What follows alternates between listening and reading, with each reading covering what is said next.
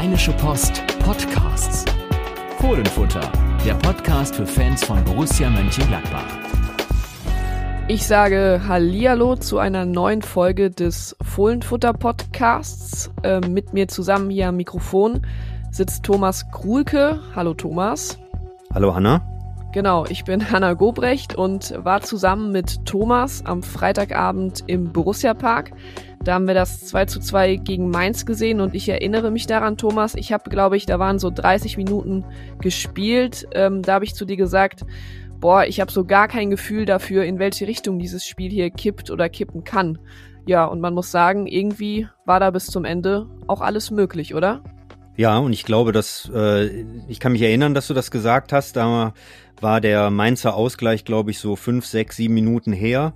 Und äh, das hat dem Spiel ja auch eine etwas andere Richtung gegeben. Ich glaube, wenn du nach so äh, kurz nach dem 1-0 äh, was gesagt hättest, hätte das sich vielleicht auch ein bisschen anders äh, angehört, weil bis dahin hatte Gladbach die Partie absolut im Griff, ähm, hat überhaupt nichts zugelassen nach hinten, hat dann irgendwann das folgerichtige 1 zu 0 erzielt, ja, und dann hat es, glaube ich, keine zwei Minuten gedauert. Dann gab es den, den Ausgleich aus dem Nichts. Ich glaube, Gerardo Seoane hat später gesagt, das war eine kalte Dusche. Und dann hat man das dem Spiel schon angemerkt. Also es war ja insgesamt immer noch eine gute erste Halbzeit der Borussen, aber ähm, dein Eindruck ähm, war ja auch äh, der richtige. Es ist dann eher ja schlechter geworden und Mainz ist aufgekommen.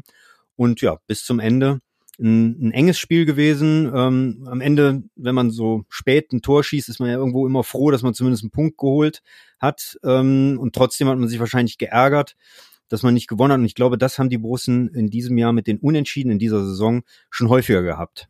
Das 4 zu 4 in Augsburg gab's ja und das, das 3 zu 3 gegen Darmstadt, wo man ja 0-3 Rückstand aufgeholt hat, aber selbst da ähm, ja sogar noch am Ende Chancen äh, zum Sieg gehabt hat. Du hast gesagt, für Seoane äh, war es so die kalte Dusche. Florian Neuhaus, Neuhaus hat auch äh, das 1-1 dann so ein bisschen als Knackpunkt bezeichnet. Es war überhaupt ja der, der erste Mainzer Torschuss. Ähm, und wenn er dann so einschlägt, dann macht das natürlich was mit beiden Mannschaften.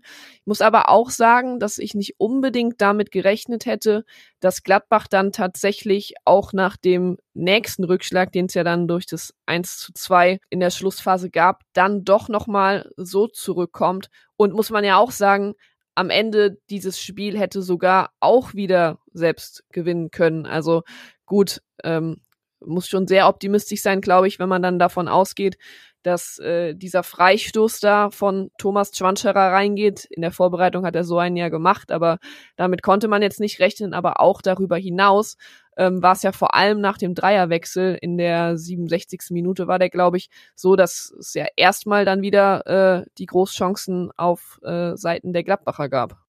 Ja, und ich glaube, ich verrate da nicht zu viel, Hanna. Wir hatten beide nach dem Spiel eigentlich so das Gefühl, dass das jetzt nicht nur ein verdienter Punktgewinn war, sondern äh, dass, äh, dass die Borussen ähm, dort mehr Positives als Negatives rausziehen können. Dass ähm, wir eigentlich so den Eindruck und auch das Gefühl hatten, ähm, ich glaube, da hätte es in den vergangenen zwei, drei Jahren sehr, sehr viele Tage gegeben, an denen Gladbach nicht mehr zurückgekommen wäre nach einem 1 zu 2 Rückstand, ähm, wenn das Spiel so äh, läuft, wie es gelaufen ist bis dahin.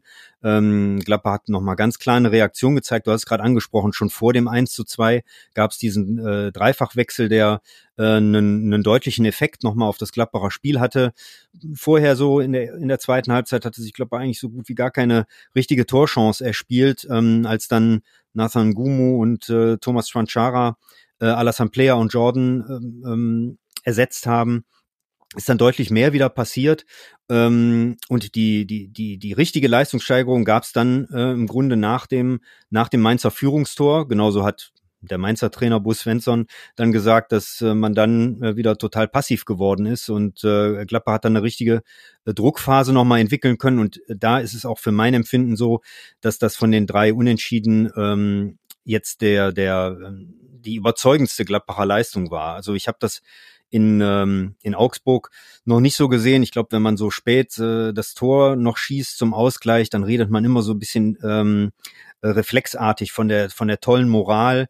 Ähm, in, in Augsburg habe ich das eher so empfunden, dass man doch sehr glücklich dann noch zum Punkt gekommen ist, aufgrund allein der Entstehung des, der Szene, aber ich habe da auch keine wirkliche Gladbacher Druckphase in, des, in der äh, Schlussphase noch gesehen.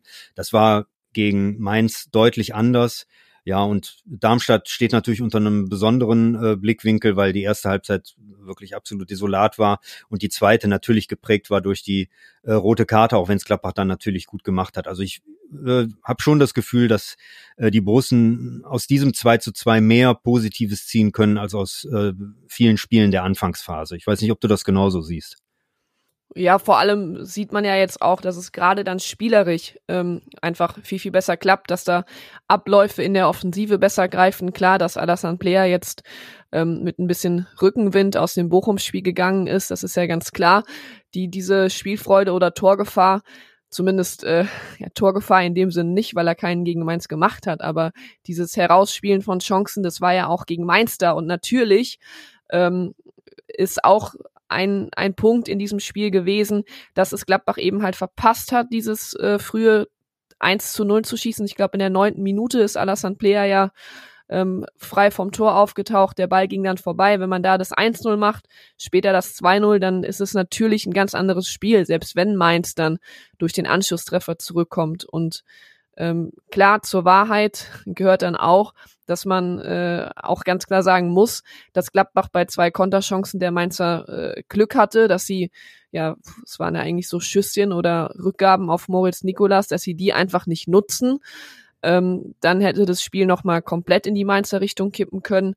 Aber insgesamt stimmt mich, wenn ich das jetzt so in den letzten Wochen sehe und beobachte, äh, eher optimistisch, dass da ja auch bald dann wieder äh, die Siege kommen werden und Gladbach eben dann solche Spiele ähm, gewinnt und dann auch mit drei Punkten daraus geht. Ja, was, was mich an der äh, Sache auch optimistisch stimmt, ist so ein bisschen die äh, Herangehensweise, die ähm, Gladbach gegen Mainz gewählt hat. Äh, haben, Borussen haben viel über Außen gespielt, haben viel mit Flanken operiert. Ich mag das. Ähm, ich habe das äh, noch erlebt in Gladbach mit einem Uwe Rahn, mit einem Hans-Jörg Kriens, mit einem Heiko Herrlich und einem Martin Dahlin, Ari van Lent später in der Mitte. Ähm, das mag vielleicht auch ein etwas einfacheres Spiel sein, aber Gerardo Seoane hat ähm, auch deutlich gemacht, warum das ein probates Mittel war gegen Mainz. Eine Mannschaft, die das Zentrum sehr verdichtet hat und ähm, wenn man dann so Spieler hat wie Franck Honorat in, in seinen Reihen, dann ähm, ist das mit Sicherheit ein gutes Mittel und natürlich auch einen guten Abnehmer in der Mitte.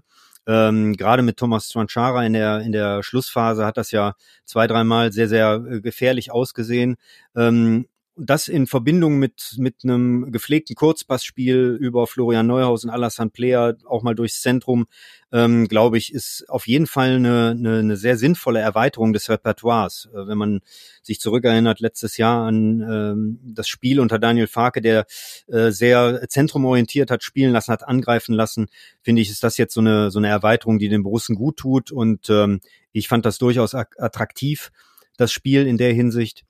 Und ähm, ja, so glaube ich, wird äh, Gladbach seine oder ihre Torgefahr dann noch noch weiter steigern können.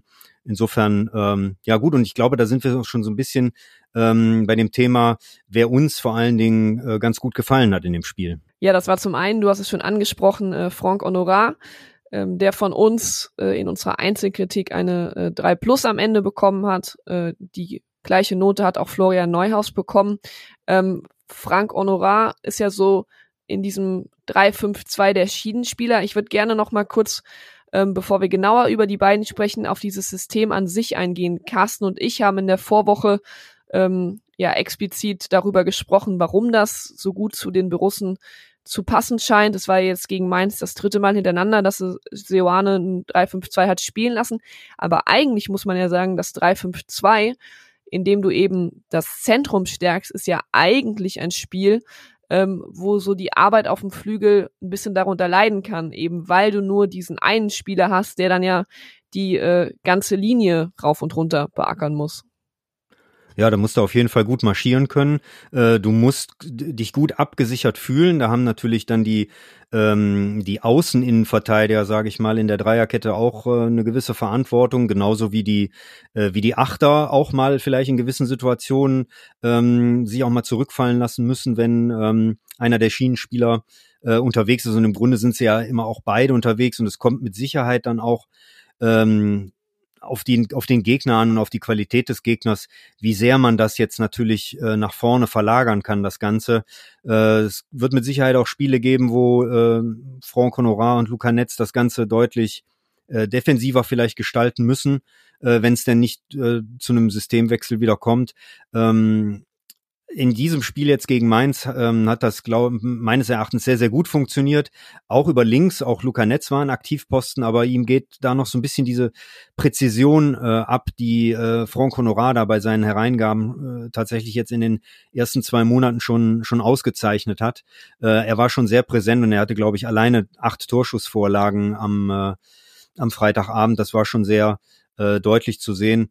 Ähm, das hat auf jeden Fall gegen Mainz gut funktioniert. Das heißt nicht, dass es immer so funktionieren muss. Es wird mit Sicherheit auch interessant sein jetzt gegen Köln. Da werden wir dann ganz bestimmt in der nächsten Podcast-Folge und noch genauer darauf eingehen, äh, wie Gladbach sich da aufstellen wird, weil äh, die Kölner ja die Mannschaft sind, die am meisten über die Flügel spielen, die meisten Flanken in den Strafraum schlagen.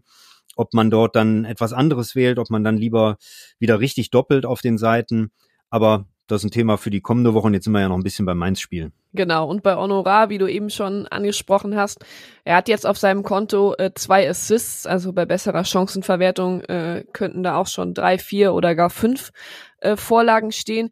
Ich glaube, du hast doch auch jetzt nochmal nachgeschaut, wie viele Flanken äh, Honorar in dieser Saison insgesamt bereits geschlagen hat, oder? Hast du da die Zahl im Kopf? Ja, ich, ich habe sie im Kopf, weil es relativ einfach ist äh, und es ist noch nicht so lange her, dass ich sie rausgesucht habe.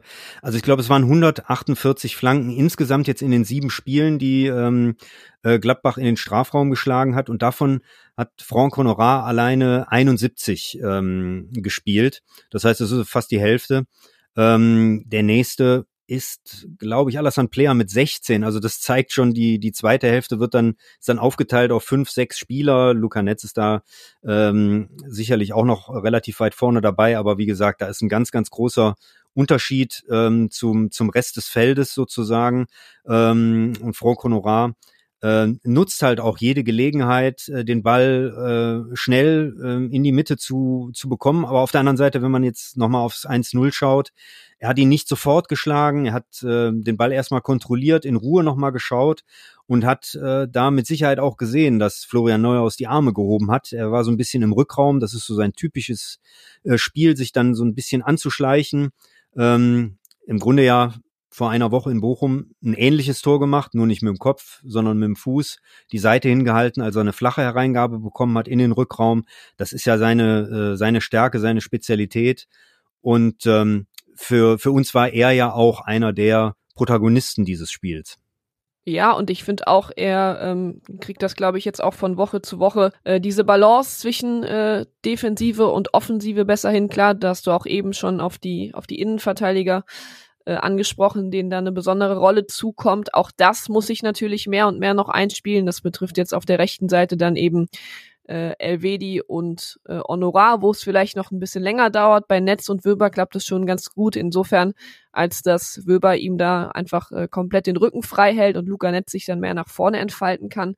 Bei Honorar finde ich auch ähm, einfach, ich, also ich finde es schon auch beeindruckend, dass er jetzt, ich meine, er ist aus Frankreich gekommen, da wusste man halt auch noch nicht, wie es in der Bundesliga funktioniert, aber trotzdem erweckt auch er so ein bisschen oder weckt er bei mir so ein bisschen die Fantasie, dass man eben, äh, dass sich da auch äh, ja das Ganze nicht nur in Assists äh, umschlagen wird, sondern dass sich eben den Aufwand, den er betreibt, dass da auch so eine Frage der Zeit ist, bis dann da auch mal die ersten Tore kommen. Und ich glaube, er ist selbst, äh, er hat ja nach dem Mainz-Spiel auch noch in einem, in einem Interview gesprochen. Ich glaube, also so wirkt er auf mich, er ist selbst noch bisher nicht so zufrieden äh, mit seiner Ausbeute und ist da gewillt, auch noch mal äh, ja was draufzupacken. Nee, da hat er mit Sicherheit auch noch Luft nach oben. Das hat er auch gesagt. Er hat Luft nach oben ähm, im eigenen Abschluss mit Sicherheit, wobei man da ähm, vielleicht dann auch äh, ihm zugutehalten muss, er ist ja tatsächlich nicht dieser eins zu eins Ersatz für Jonas Hofmann, für den man ihn vielleicht gehalten hat.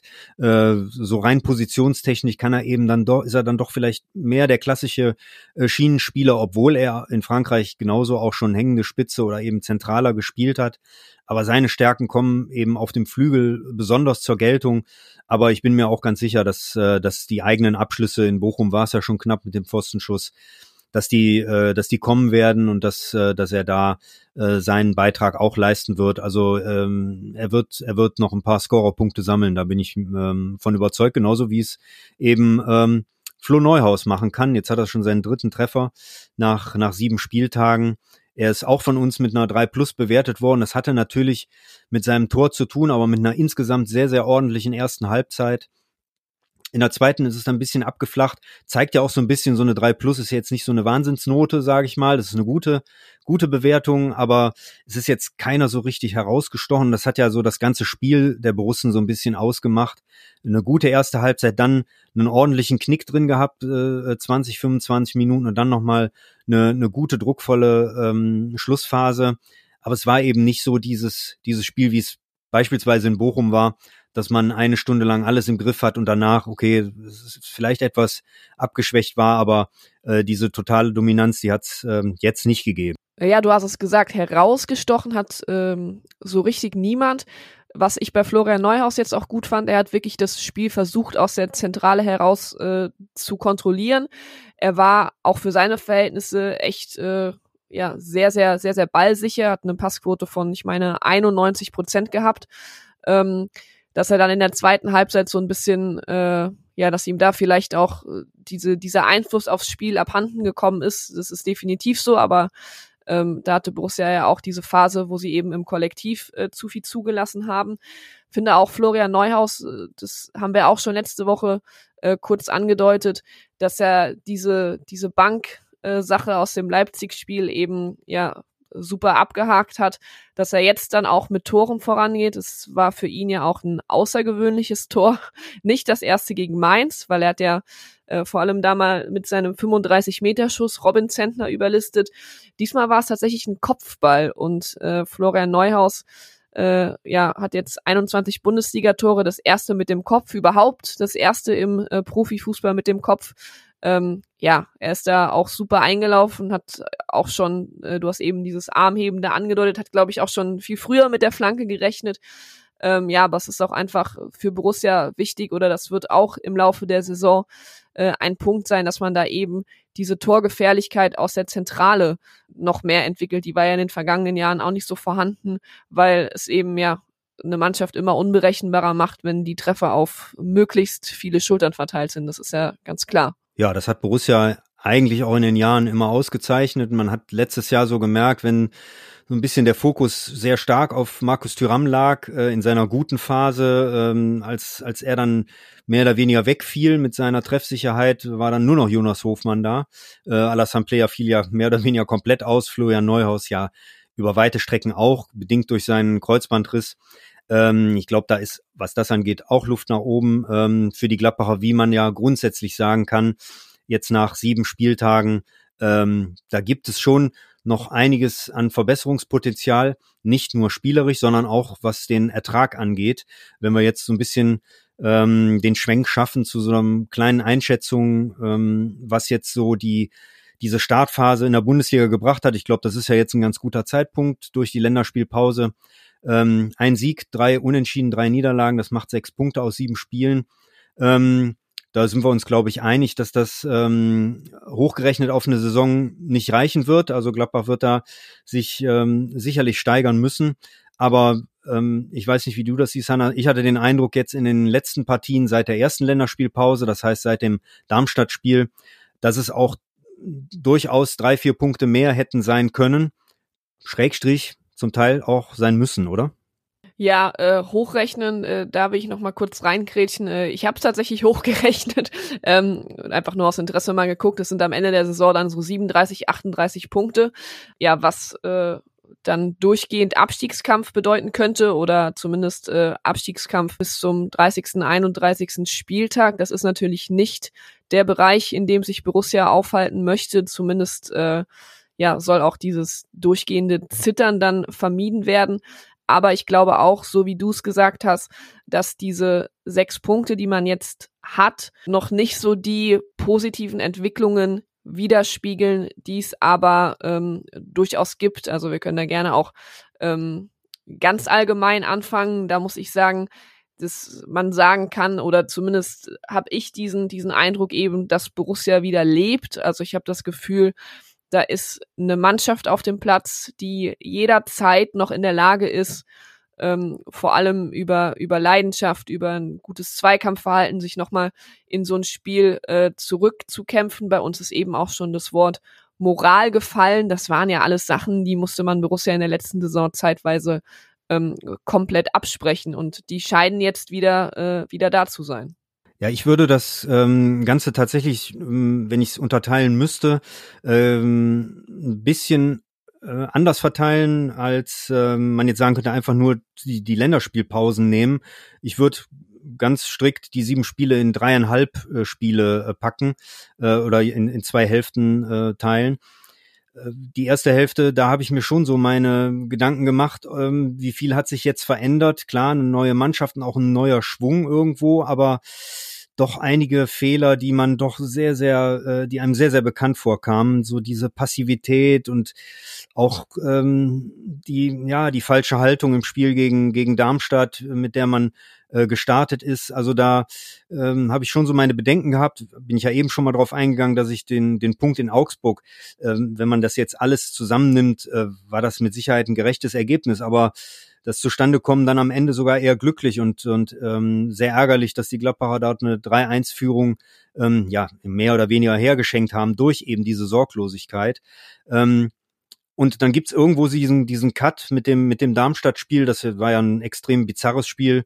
Im Grunde äh, musste Borussia froh sein, nicht 0 zu 5 zurückzuliegen und am Ende müssen sie sich ärgern, dass sie nicht 5-3 gewonnen haben. Ähm, da haben sie dann mit der zweiten Halbzeit natürlich be begünstigt durch die, durch die rote Karte, aber sie haben eine gute Reaktion gezeigt und seitdem äh, gebe ich dir vollkommen recht, ähm, ist meiner Meinung nach auch spürbar, in jedem Spiel gewesen, dass, äh, dass, dass Gladbach da war, dass sie die richtige Einstellung zum Spiel hatte, auch wenn es Schwächephasen gibt, aber das ist, das ist wiederum eine ganz normale Geschichte bei dieser neuen Truppe und auch natürlich stark verjüngten Mannschaft. Das hat Nils Schmatke, der Sportdirektor, jetzt auch äh, nochmal betont nach dem Mainz-Spiel. Das gehört einfach dazu, diese Schwankungen, die es jetzt beispielsweise gegen Mainz gab. Aber das waren Spiele, wo man äh, bis zum Ende das Gefühl hatte, Gladbach ist drin in der Partie und ähm, ähm, tut etwas und ähm, ja, belohnt sich auch für, für den Aufwand.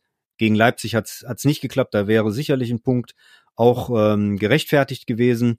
Ähm, es lässt auf jeden Fall, glaube ich, die Borussen jetzt mit einem doch schon etwas anderen Gefühl in diese zweite Pause gehen. Ja, mir ist es auch zu plump, wenn dann äh, nach einem Mainz-Spiel gesagt wird, oh, jetzt haben die zu Hause wieder nicht gewonnen und äh, jetzt sind sie noch nicht mal in der Lage, gegen den Tabellenletzten zu gewinnen. Gegen, gegen welche Mannschaften sollen, sollen sie denn dann überhaupt gewinnen äh, in den nächsten Monaten? Ähm, da ist mir zum einen dieser Punkt, also wir reden immer noch von Mainz, einer seit Jahren etablierten Bundesligamannschaft, die einen absolut katastrophalen Saisonstart hatte, klar, und die du natürlich auch mal ähm, dann so schlagen kannst, wie du es eben mit Bochum gemacht hast, dass du da eben früh die Tore machst. Ähm, so war es am, war's am Freitag aber nicht. Und natürlich muss die Bilanz gerade auch zu Hause ähm, besser werden, aber auch da, man hat es ja jetzt schon in den vergangenen Wochen auch oft genug gesagt, es waren eben die Heimspiele gegen Leverkusen, ähm, Bayern und Leipzig. Äh, da kommen jetzt in den nächsten Wochen mit äh, Heidenheim, Wolfsburg, Hoffenheim, Bremen, Stuttgart etc. Äh, Gegner, gegen die das dann anders aussehen muss, aber eben, dass man, ähm, wie du es gesagt hast, dieser Mannschaft gerade die Zeit gibt, da von Woche zu Woche auch dann jetzt an den Ergebnissen und an den kleinen Erfolgserlebnissen, die kommen, äh, zu wachsen. Das finde ich, ähm, muss ihr einfach zugestanden werden. Ähm, und ich glaube, das Ziel muss auch am Ende der Saison dann einfach sein, dass man äh, ja jetzt nach dieser äh, Startphase, die dann ja doch so ein bisschen ein Auf und Ab ist, dass man dann eben sieht, dass sich eine Konstanz eingestellt hat, äh, die dann nicht nur in der Entwicklung, sondern eben auch in den Ergebnissen auszumachen ist. Und natürlich wird dann auch, äh, du hast es eben schon angesprochen, das wird aber dann eher in der nächsten Woche Thema sein, das Derby gegen Köln eine äh, gute Gelegenheit sein, da nochmal äh, zu zeigen, dass man eben mit Chancen vielleicht nicht so leichtfertig umgeht wie noch gegen Mainz. Ja, das wird mit Sicherheit äh, ein wichtiger Punkt sein, effektiv äh, ähm, sich in den kommenden Wochen zu zeigen in diesen Spielen, wo du in Führung gehen musst. Gut, das ist jetzt zweimal auch gelungen. Ähm, man hat vier Punkte durch diese Spiele geholt.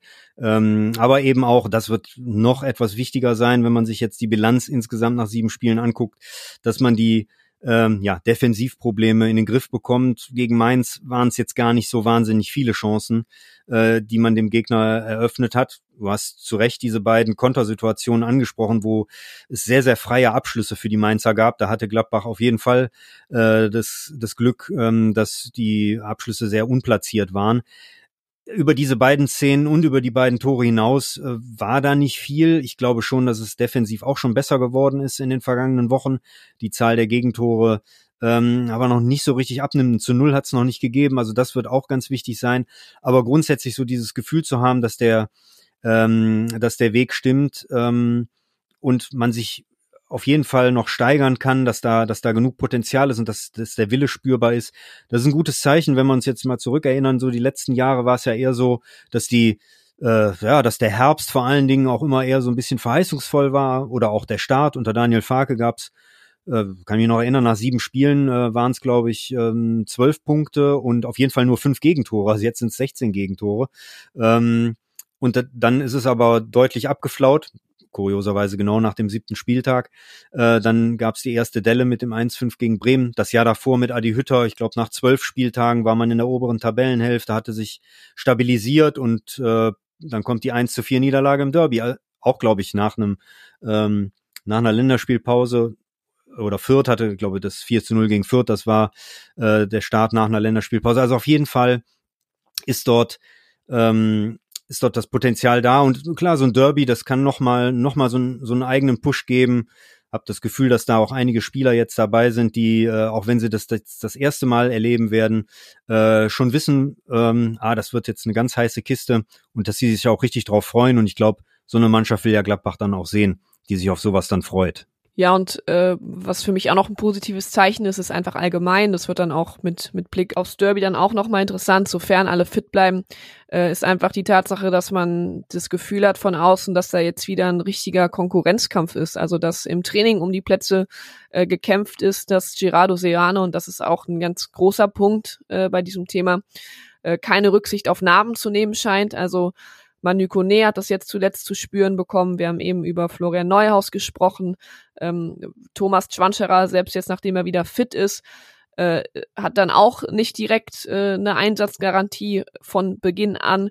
Seoane hatte auch, ähm, glaube, das war in der letzten Woche, als das, äh, als es dann auch noch mal um Manu Kone ging, hab ich kurz mit ihm drüber gesprochen. Er hat halt auch gesagt, ähm, dass es eben äh, nicht reicht, wenn angeschlagene Spieler, weil er war ja vor dem vor dem Bochum-Spiel äh, war er ja ein bisschen äh, Training rein, dann wieder Training raus, nicht trainiert.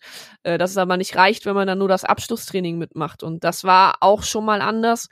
Ähm, klar, das heißt jetzt nicht, dass man irgendwie, wenn man zwei Tage erkältet ist und dann im Abschlusstraining äh, dann doch wieder fit ist, dass man dann nicht in der Startelf stehen kann, aber eben äh, allgemein dieses Leistungsprinzip und nach Trainingsleistung gehen, dann, dann hat er sich halt gedacht, ja, Rocco Reitz äh, hat Spiele gemacht, ist im Rhythmus, hat die ganze Woche trainiert. Warum soll ich denn jetzt so jemanden rausnehmen oder warum soll ich Florian Neuhaus, der jetzt wieder getroffen hat, ra rausnehmen, um Manu Kone spielen zu lassen? Ähm, also das finde ich ist auch äh, eine positive Entwicklung, gerade auch im Vergleich zur vergangenen Saison. Ja, also da gebe ich dir vollkommen recht. Der Kader ist auf jeden Fall breiter geworden ähm, durch Verpflichtungen, durch die durch die Qualität, aber auch die Quantität der Verpflichtungen, aber eben auch aus sich heraus. Ne, wenn man jetzt Rocco Reitz sieht, der den Konkurrenzkampf da um eine um eine Person sozusagen im, im zentralen Mittelfeld erweitert und dann eben für so eine Konstellation jetzt sorgt, äh, dass äh, selbst Manu Kune da nicht äh, nicht gesetzt ist.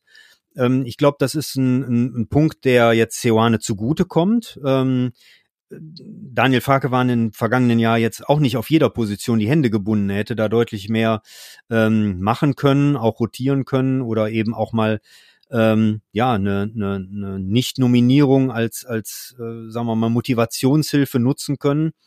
Ähm, aber ich glaube schon, dass sich insgesamt die Situation jetzt äh, etwas verändert hat, etwas gebessert hat und äh, ja, das, das muss auch Seoane nutzen. Ähm, das ist ein, das kann ein Faustpfand werden, gerade in, in so Spielen äh, gegen Mannschaften, die eine, eine geringere individuelle Qualität haben, die nicht über so einen Kader verfügen. Jetzt gegen Mainz ist es ergebnistechnisch, muss man ja sagen, äh, nicht aufgegangen, auch wenn die Joker entscheidend daran beteiligt waren, dass es überhaupt noch einen Punktgewinn gegeben hat. Aber ähm, im Grunde muss äh, eine gute Bank äh, schon dafür sorgen, dass äh, so ein paar, ich sage jetzt mal, extra Punkte dazukommen.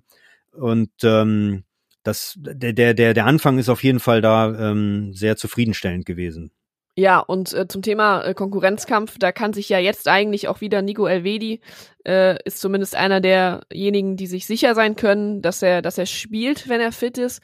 Aber da gab's dann äh, am Samstag, also einen Tag nach dem Spiel, dann äh, ja doch eine kleine Negativüberraschung aus seiner Sicht, auf die am Abend vorher erstmal nichts hingedeutet hatte, Thomas. Ja, äh, wir haben, ich habe das dann auch in meinen Text so so eingearbeitet, dass äh, äh, dass, dass es eben da nichts darauf hingedeutet hat. Wir hatten schon einen ähm, Text zu Nico Elvedi mehr oder weniger fertiggestellt, als dann die Nachricht kam, dass äh, er sich verletzt hat äh, in gegen Mainz eine Kniedistorsion, also eine Verstauchung, ein Kniegelenk ähm, sich zugezogen hat. Wie lange das jetzt genau dauert, das kann man nicht so klar sagen, nicht, nicht genau einschätzen, können ein paar Tage sein. Wer weiß, ob es für, für Köln auch, auch noch reicht. Das muss man jetzt abwarten. Die Länderspielpause wird auf jeden Fall jetzt anders gestalten, als es eigentlich ähm, gedacht war, dass er natürlich zur äh, Schweizer Nationalmannschaft fährt.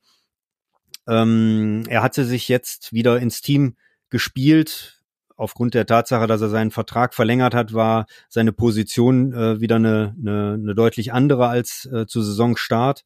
Ja, jetzt wird er jetzt wird er ausgebremst in gewisser Weise. Mal gucken, wie lange es der Fall ist. Und er sorgt jetzt so ein bisschen für ja ähm, eine, eine Rarität mittlerweile, weil also wir haben gerade eben schon mal ganz kurz Hanna und ich überlegt, ähm, wann mal in einer Länderspielpause kein einziger Schweizer ein, kein Gladbacher Schweizer sozusagen zur Nationalmannschaft gefahren ist. Das müssen Zeiten vor Granit Xhaka wahrscheinlich gewesen sein, so um 2012 rum, ähm, weil gefühlt war sonst immer ein Schweizer dabei. Aber es ist ja nicht so, dass äh, wenn die Schweizer nicht äh, zur Nationalmannschaft fahren, dass Borussia dann gar keine Spieler mehr abstellt. Es sind ja doch einige zusammengekommen, Hanna, oder? Ja, zumindest sind es jetzt äh, ohne Elvedi äh, sechs A-Nationalspieler, die da sozusagen noch äh, übrig geblieben sind und die sich dann jetzt äh, ja heute oder morgen auf, auf Reisen begeben. Ähm, das ist zum einen dann, äh, wir können sie gerade auch gerne mal gerne mal alle aufzählen, weil mit sechs ist man ja dann doch äh, etwas schneller durch. Max Wöber, äh, der mit Österreich in der EM-Quali gefordert ist, ähm, Thomas Chwanchara mit Tschechien ebenfalls in der EM-Quali. Äh, für Luxemburg wird Ivandro Borges Sanchez wahrscheinlich wieder zum Einsatz kommen. Grant Leon Ranos äh, ist für Armenien nominiert. Äh, Ko Itakura für Japan und Joe Skelly für die USA. Da ist er ja jetzt eigentlich auch äh, in den letzten anderthalb Jahren so fester Bestandteil geworden. Äh, und für den steht ein ganz interessantes Spiel an, an am kommenden Samstag.